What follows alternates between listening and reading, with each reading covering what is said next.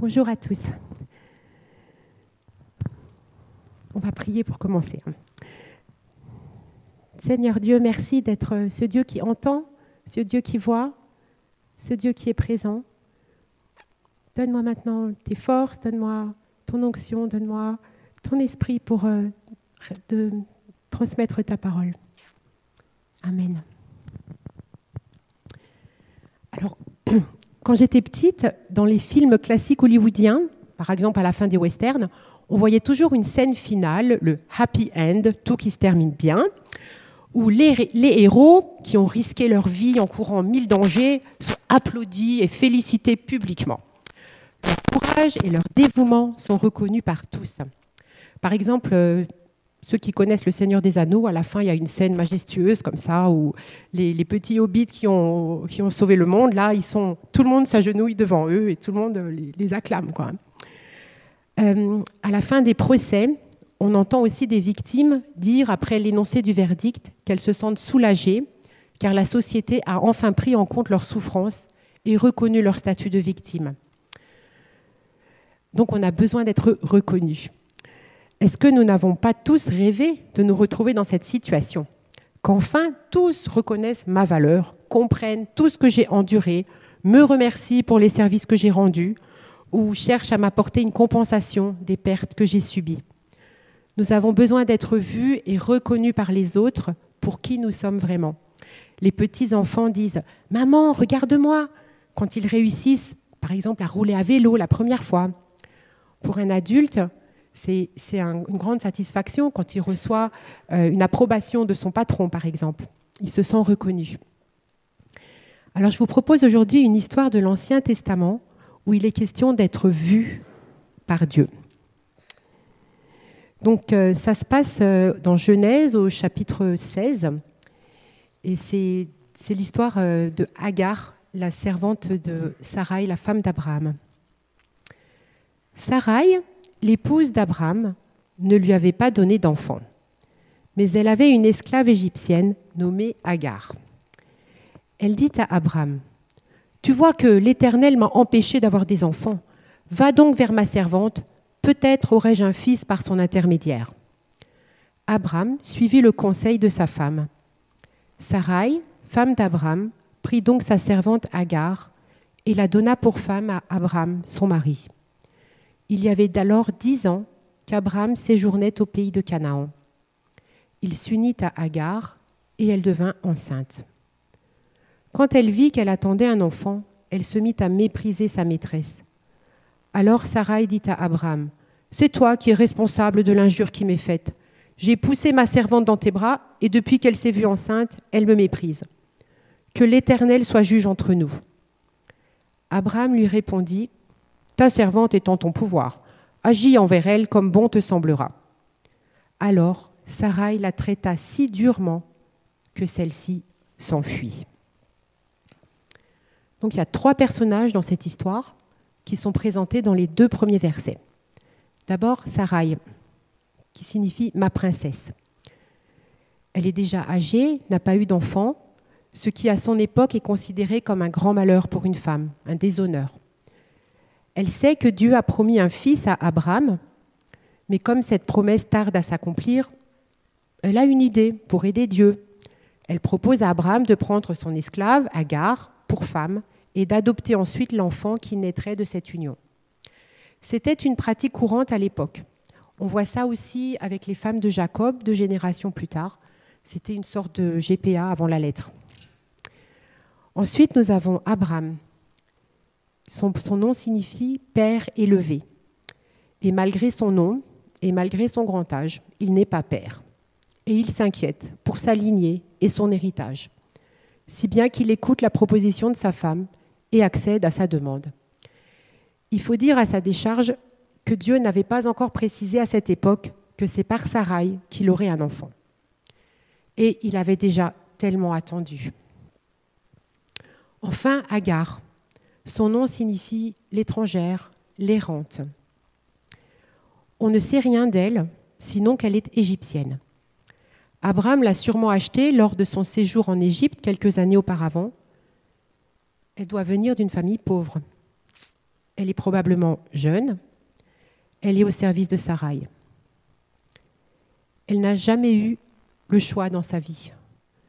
Et là encore, on ne lui demande pas son avis dans cette histoire. Elle n'a pas voix au chapitre. Elle sera juste le ventre qui portera le fils d'Abraham. D'ailleurs, je me suis dit que si on connaît son nom, c'est uniquement à cause de cette histoire. Parce qu'Abraham avait des dizaines de serviteurs, on ne connaît pas leur nom. On sait juste le nom d'un autre, c'était Eliezer, c'est celui qui l'a envoyé chercher une femme pour son fils Isaac des années plus tard.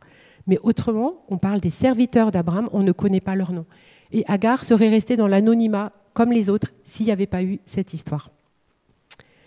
Et donc cet objet, cet outil, qu'elle devait être au service des projets de ses maîtres, se révèle être un sujet, une personne qui éprouve des sentiments. Elle qui n'était rien, la voilà enceinte de l'enfant d'Abraham, entourée d'égards. Elle prend de la valeur à ses propres yeux. Elle se sent exister en tant que femme. Enfin, elle a de la valeur, elle porte un enfant. Et elle se met à mépriser sa maîtresse, qui, elle, est toujours stérile. Devant cette jeunesse triomphante, Sarai ressent encore plus durement sa condition. Et la bonne idée, qui aurait dû produire une solution à son problème, s'avère en fait source de discorde avec son mari et avec sa servante. Elle prend Abraham à témoin, mais celui-ci, qui ne veut pas la contrarier, refuse de prendre une décision et la laisse se débrouiller avec son esclave. Pauvre Agar. Hier, entourée d'honneur, la voilà en proie à la dureté de sa maîtresse. L'enfant qu'elle attend, qui devait apporter le bonheur à la famille, est maintenant la cause d'une telle détresse qu'elle n'a pas d'autre choix que de prendre la fuite. Alors, arrivé à ce moment de l'histoire, on peut déjà se demander qui a raison et qui a tort. Dans les histoires pour les enfants, ou dans les fameux westerns dont je parlais tout à l'heure, il y a toujours les bons et les méchants. Alors une fois, on regardait un match de foot à la télé, notre Mathieu était encore assez petit, puis il rentre dans la pièce, il regarde les joueurs qui courent sur le terrain et il dit C'est lesquels les gentils? Alors il nous a bien fait rigoler et on lui a expliqué que ben non, il n'y a pas des gentils et des méchants dans un match de foot, il y a juste deux équipes. Et dans notre histoire, comme d'ailleurs dans la vraie vie, les choses sont rarement aussi simples. Il n'y a pas d'un côté les héros, ceux qui font le bien sans jamais se tromper, ceux qu'on peut suivre aveuglément, et de l'autre les méchants, ceux qui ont de mauvaises intentions et dont il faut toujours se méfier. Ici, nous n'avons pas de héros, mais trois humains pécheurs qui agissent chacun selon sa propre logique, sa propre compréhension de la situation. Chacun a sa part de responsabilité dans la discorde qui s'installe. Cependant, ma sympathie va à Agar. Elle ne connaît pas Dieu, elle n'en a reçu aucune promesse, et ce n'est pas elle qui est à l'initiative du projet. En fait, elle est victime du mépris attaché à son statut d'esclave. On a décidé pour elle qu'elle porterait un enfant d'Abraham. Abraham l'a prise, mais quand Sarah la prend en grippe, il ne la protège pas. Alors la Bible nous montre Abraham, le père des croyants, sous un jour très humain, sous un jour humain et réaliste. Et là, vous m'entendez? Oui, approcher un peu. Voilà. Euh, oui, voilà. Donc je disais que la Bible nous montre Abraham comme un, être humain très, enfin, d'une manière tout à fait réaliste, hein, décevant même, loin de toute image de sainteté idéalisée. Et ainsi, nous pouvons tous nous retrouver dans les sentiments humains qui s'expriment dans cette histoire rivalité, jalousie, mépris, lâcheté, etc. etc. Alors on va, lire la suite de l'histoire. Donc Abraham est parti, euh, oh, je me retrouve, Agar est parti euh, s'est sauvé, s'est enfui. Au verset 7, nous lisons L'ange de l'Éternel la rencontra près d'une source d'eau dans le désert celle qui se trouve sur le chemin de Chour. Il lui demanda Agar, servante de Sarai, d'où viens-tu et où vas-tu? Elle répondit Je m'enfuis de chez Sarai, ma maîtresse. L'ange de l'Éternel lui dit Retourne auprès de ta maîtresse et humilie-toi devant elle. Et il ajouta Je te donnerai de très nombreux descendants, Ils seront si nombreux qu'on ne pourra pas les compter. Puis il ajouta Voici que tu attends un enfant. Ce sera un garçon. Tu l'appelleras Ismaël, qui signifie Dieu entend. Car l'Éternel t'a entendu dans ta détresse. Ton fils sera comme un âne sauvage. Il s'opposera à tous et sera en but à l'opposition de tous. Mais il assurera sa place en face de tous ses semblables. Agar se demanda Ai-je réellement vu ici même le Dieu qui me voit?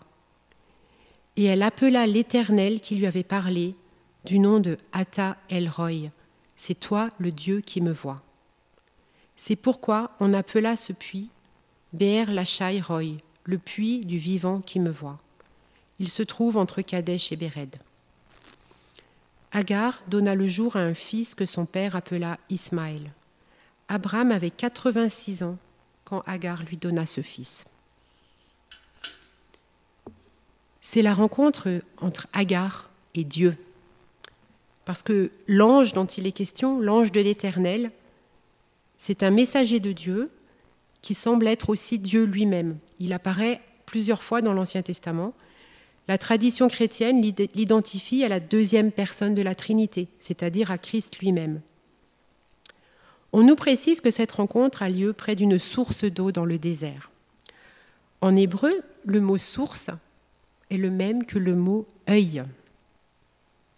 Parce qu'en hébreu, il y, a, beaucoup de mots qui ont deux sens. Quoi, hein. Et donc, c'est intéressant de voir que cette source, bah, c'est aussi un œil, comme pour signifier ici que Dieu a vu Agar. L'ange lui adresse la parole en l'appelant par son nom et par son statut servante de Sarai. Dieu connaît sa situation et la prend en considération. Il la voit. Puis il lui demande d'où elle vient et où elle va. Et Agar ne peut pas répondre à cette question. Elle ne sait pas où elle va.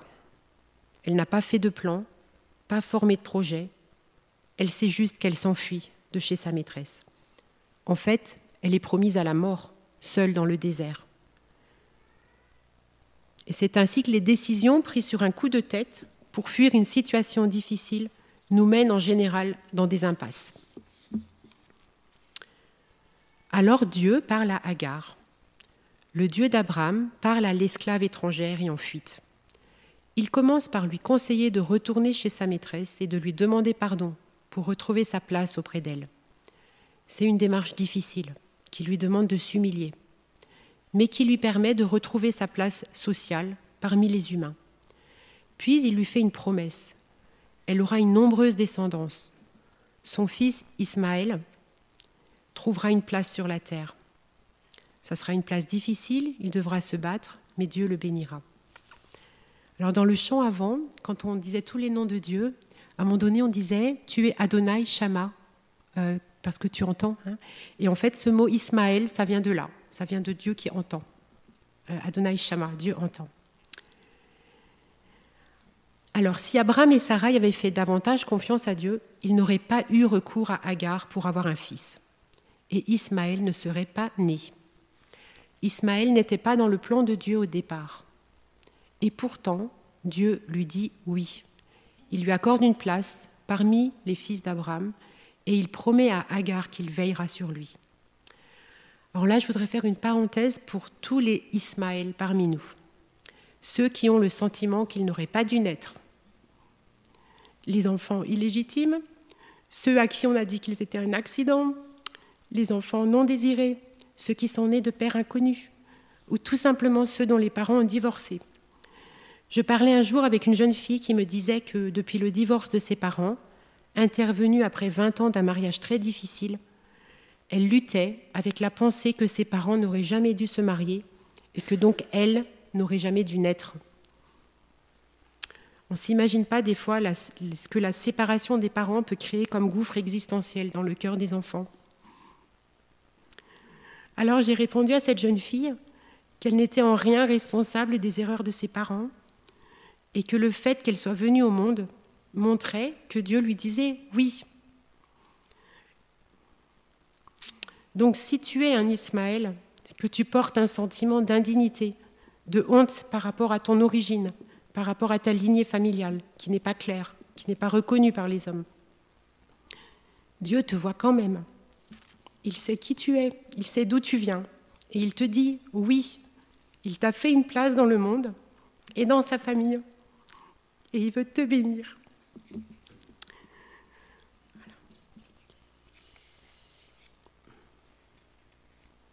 Alors, euh,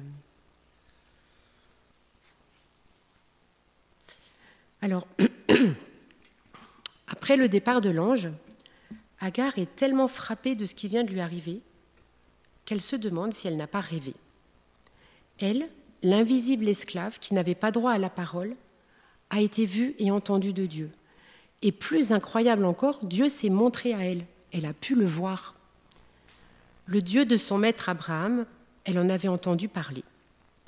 Mais voilà qu'elle le découvre comme le Dieu vivant qui la voit, elle. Et donc elle donne ce nom à ce puits. Donc dans la chanson avant, on avait aussi euh, El Chaï, donc tu es vivant. Et euh, par contre, on n'avait pas le, Dieu qui me voit, hein, le El Roy, celui qui me regarde. Donc elle a trouvé un nom pour Dieu. Elle ne le connaît pas. Elle ne l'appelle pas euh, El Shaddai, elle l'appelle pas Yahweh. non, elle lui donne le nom qu'elle trouve. C'est celui qui m'a vu, celui qui, me, celui qui est vivant et qui me voit. Donc elle a vraiment fait une rencontre avec Dieu. Et c'est avec cette force neuve qu'elle réussit à retourner, à retrouver la famille. Et on voit au verset 15 qu'elle arrive à se faire entendre d'Abraham, puisque celui-ci donne au garçon le nom que l'ange avait indiqué à Agar. Hein, donc elle avait dit s'appellera Ismaël, et c'est ainsi qu'il a été nommé. Alors les années passent, Ismaël grandit, devient un adolescent, son père Abraham s'attache à lui. On pourrait penser que c'est lui, le fils que Dieu avait promis. Agar a retrouvé sa place dans le clan, elle voit son avenir assuré par cette place privilégiée de mère de l'héritier. Elle pense peut-être que c'est là la réalisation de la promesse que l'ange lui a faite. Elle se sent en sécurité. Mais voilà qu'à l'âge de 99 ans, Abraham reçoit une révélation de Dieu qui conclut avec lui une alliance. Il change son nom en celui d'Abraham, père d'une multitude, et celui de Sarai en Sarah, princesse. Princesse pour tous, pas seulement pour son père. Il lui fait la promesse qu'il aura un fils de Sarah et lui donne la circoncision comme signe de cette alliance. Ismaël est donc circoncis à l'âge de 13 ans, en même temps que son père Abraham. Et l'année suivante, Sarah met au monde ce fils tant attendu, et on l'appelle Isaac, d'après les indications divines. Donc là, on va reprendre la lecture. Maintenant, on est au chapitre 21. Hein. Et donc, euh, voilà, donc au chapitre 21 à partir du verset 8. L'enfant, donc Isaac, hein, l'enfant grandit et Sarah cessa de l'allaiter. Le jour où l'on sevra Isaac, Abraham fit un grand festin. Sarah vit rire le fils qu'Agar l'Égyptienne avait donné à Abraham. Alors elle dit à Abraham, Chasse cet esclave et son fils, car celui-ci ne doit pas partager l'héritage avec mon fils Isaac. Cette parole affligea beaucoup Abraham à cause de son fils. Mais Dieu lui dit, Ne t'afflige pas à cause du garçon et de ta servante. Accorde à Sarah tout ce qu'elle te demandera car c'est par Isaac que te sera suscitée une descendance. Néanmoins, je ferai aussi du fils de l'esclave l'ancêtre d'une nation, car lui aussi est issu de toi. Le lendemain, de bon matin, Abraham prépara du pain et une outre d'eau qu'il donna à Agar en les plaçant sur son épaule. Il lui donna aussi l'enfant et la congédia. Elle partit à l'aventure et s'égara dans le désert de Beersheba. L'eau qui était dans l'outre s'épuisa, alors elle laissa l'enfant sous un buisson et alla s'asseoir à l'écart, à une centaine de mètres plus loin, car elle se disait Je ne veux pas voir mourir mon enfant. Elle resta assise en face de lui, gémissant et pleurant. Dieu entendit la voix du garçon, et l'ange de Dieu appela Agar du haut du ciel et lui dit Qu'as-tu, Agar? N'aie pas peur car Dieu a entendu le garçon là où tu l'as laissé. Lève-toi, relève le garçon et prends-le par la main, car je ferai de lui une grande nation. Dieu lui ouvrit les yeux et elle aperçut un puits. Elle alla remplir d'eau son outre et donna à boire au garçon. Dieu fut avec lui. Il grandit et vécut dans le désert, où il devint un habile chasseur à l'arc. Il s'établit dans le désert de Paran, et sa mère choisit pour lui une femme du pays d'Égypte.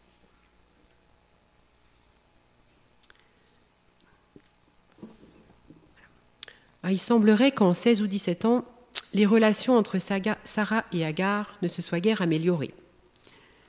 Jusqu'à la naissance d'Isaac, Ismaël était le seul héritier d'Abraham, son fils unique, et jouissait à ce titre d'une protection particulière. Mais voilà qu'à la première occasion, la rivalité entre les deux femmes se rallume.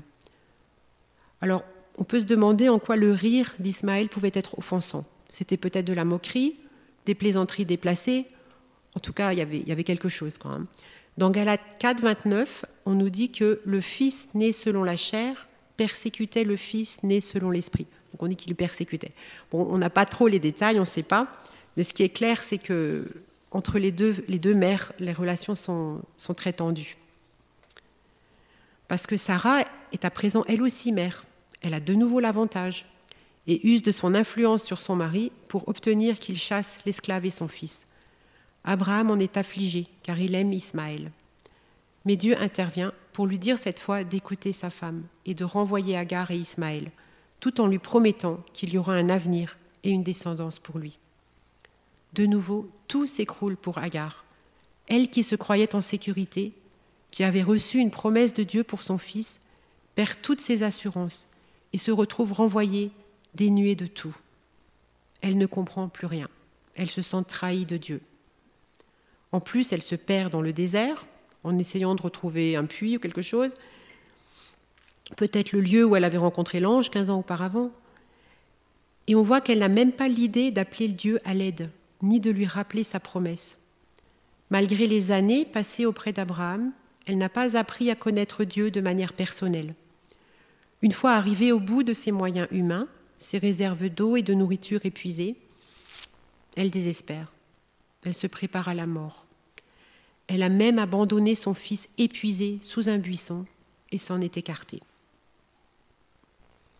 Et là encore, c'est Dieu qui prend l'initiative de la rencontre avec elle, qui la réconforte par cet appel N'aie pas peur et il lui ordonne de se lever, de reprendre son fils par la main. Il lui montre un puits qu'il n'avait pas remarqué dans son trouble, et cette eau va sauver sa vie et celle de son fils. Alors dans les deux épisodes, on voit que ça fonctionne de manière parallèle. Dans les deux fois, on nous dit que Dieu entend, que Dieu voit, et dans les deux histoires, Agar est sauvée, car elle écoute à son tour la voix de Dieu et se laisse ouvrir les yeux. Et donc dans les deux derniers versets, on voit comment Dieu a tenu sa promesse envers Agar et Ismaël. Et le verset 20 d'ailleurs commence avec Dieu fut avec lui, hein, en parlant d'Ismaël. Donc voilà, malgré tous ces travers, tous ces détours humains, Dieu a tenu sa promesse jusqu'au bout, euh, malgré l'impression d'avoir été abandonné en route. Hein. Alors, est-ce que nous pouvons nous identifier à Agar? Alors je doute que quiconque d'entre nous ait eu une vie avec aussi peu de marge de manœuvre, aussi peu de capacité de choix que cette femme esclave au second millénaire avant Jésus-Christ. Et pourtant, à certains moments de nos vies, nous avons pu être en proie à des circonstances très difficiles que nous n'avions pas choisies, où nous avons pu avoir le sentiment d'avoir été lâchés par Dieu.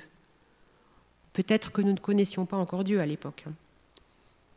Nous avons peut-être été rejetés par les autres de façon très dure. Nous avons pu croire, voir une réponse à nos prières pour nous apercevoir ensuite que ce n'était qu'un faux semblant. Nous nous sommes sentis cruellement déçus, abandonnés de Dieu, et nous avons peut-être touché le fond du désespoir, au point peut-être d'être tentés par le suicide. Bah, peut-être même qu'aujourd'hui, il y a parmi nous quelqu'un qui se sent comme ça au bout du rouleau, comme Agar quand son pain et son eau étaient épuisés et qu'elle ne voyait plus d'issue à sa situation. Dans ces moments-là, c'est comme si Dieu n'existait plus. Sans être dans une situation aussi désespérée, Il y a ceux qui peuvent avoir l'impression qu'ils ne comptent pas, que personne ne les remarque, que leurs efforts ne sont pas mis en valeur. Ils ont besoin de se sentir reconnus, car l'amertume envahit leur cœur. Alors il est temps d'écouter ce que dit Dieu. D'abord, n'aie pas peur. Je te vois. Je connais ta situation de bout en bout. Je t'accueille. Je te dis oui parce que je t'aime et que mon Fils Jésus a payé pour toi.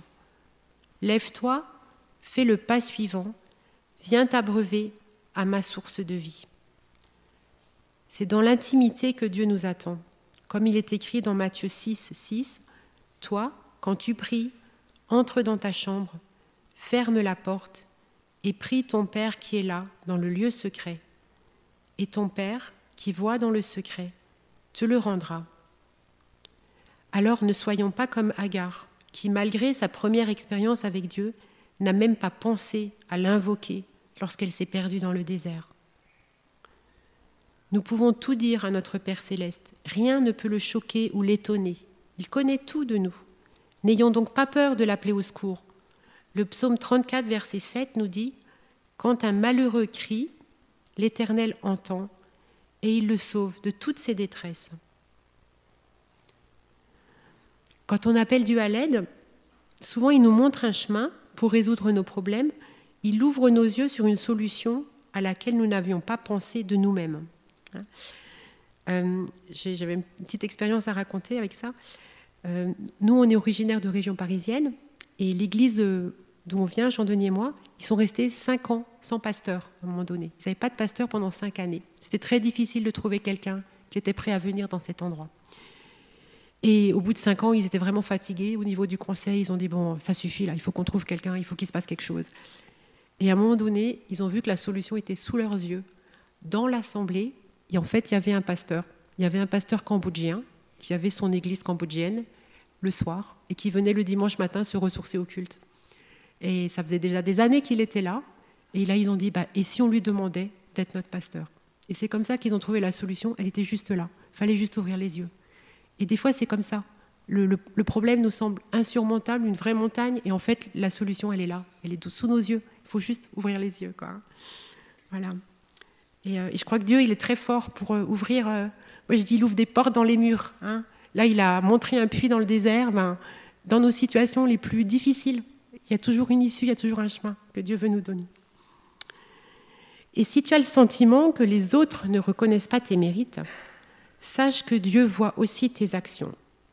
Toujours dans Matthieu 6, au verset 3, nous lisons Quand tu fais l'aumône, que ta main gauche ne sache pas ce que fait ta main droite, et ton Père, qui voit dans le secret, te le rendra.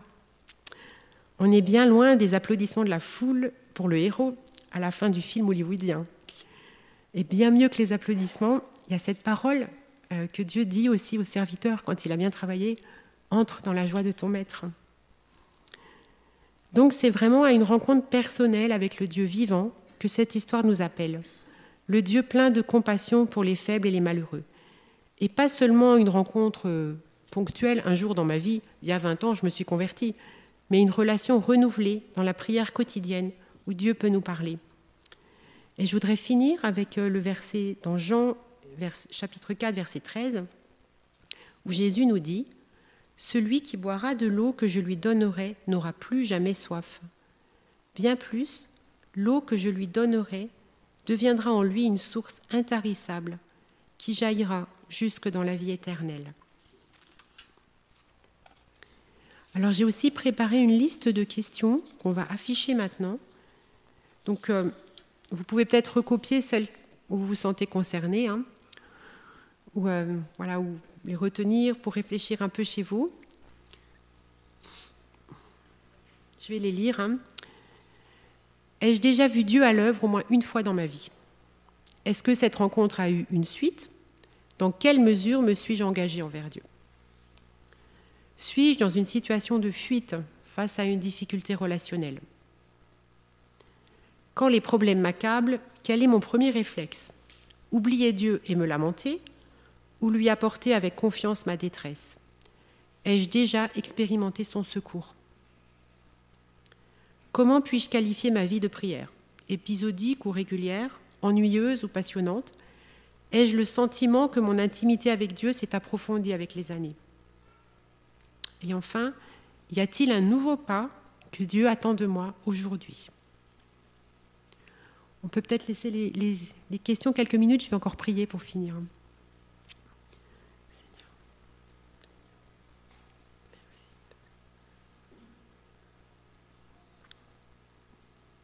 Merci. Notre Père de nous dire que tu es ce Dieu qui nous voit, ce Dieu qui nous entend, ce Dieu qui nous comprend jusqu'au tréfonds de notre être.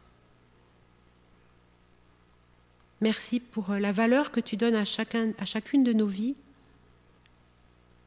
Et merci pour euh, tout ce que tu veux nous, faire vivre, tout ce, à quoi tu nous destines.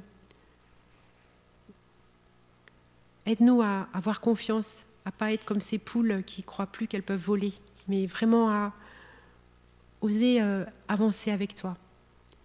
Et montre-nous là où nous avons besoin de nous humilier, là où nous avons besoin d'obéir, mais aussi là où nous pouvons nous lever pour avancer. Merci Seigneur parce que tu es ce Dieu tellement fidèle et parce que tu n'as pas fini avec nous. Parle à nos cœurs Seigneur et apprends-nous à marcher avec toi. Amen.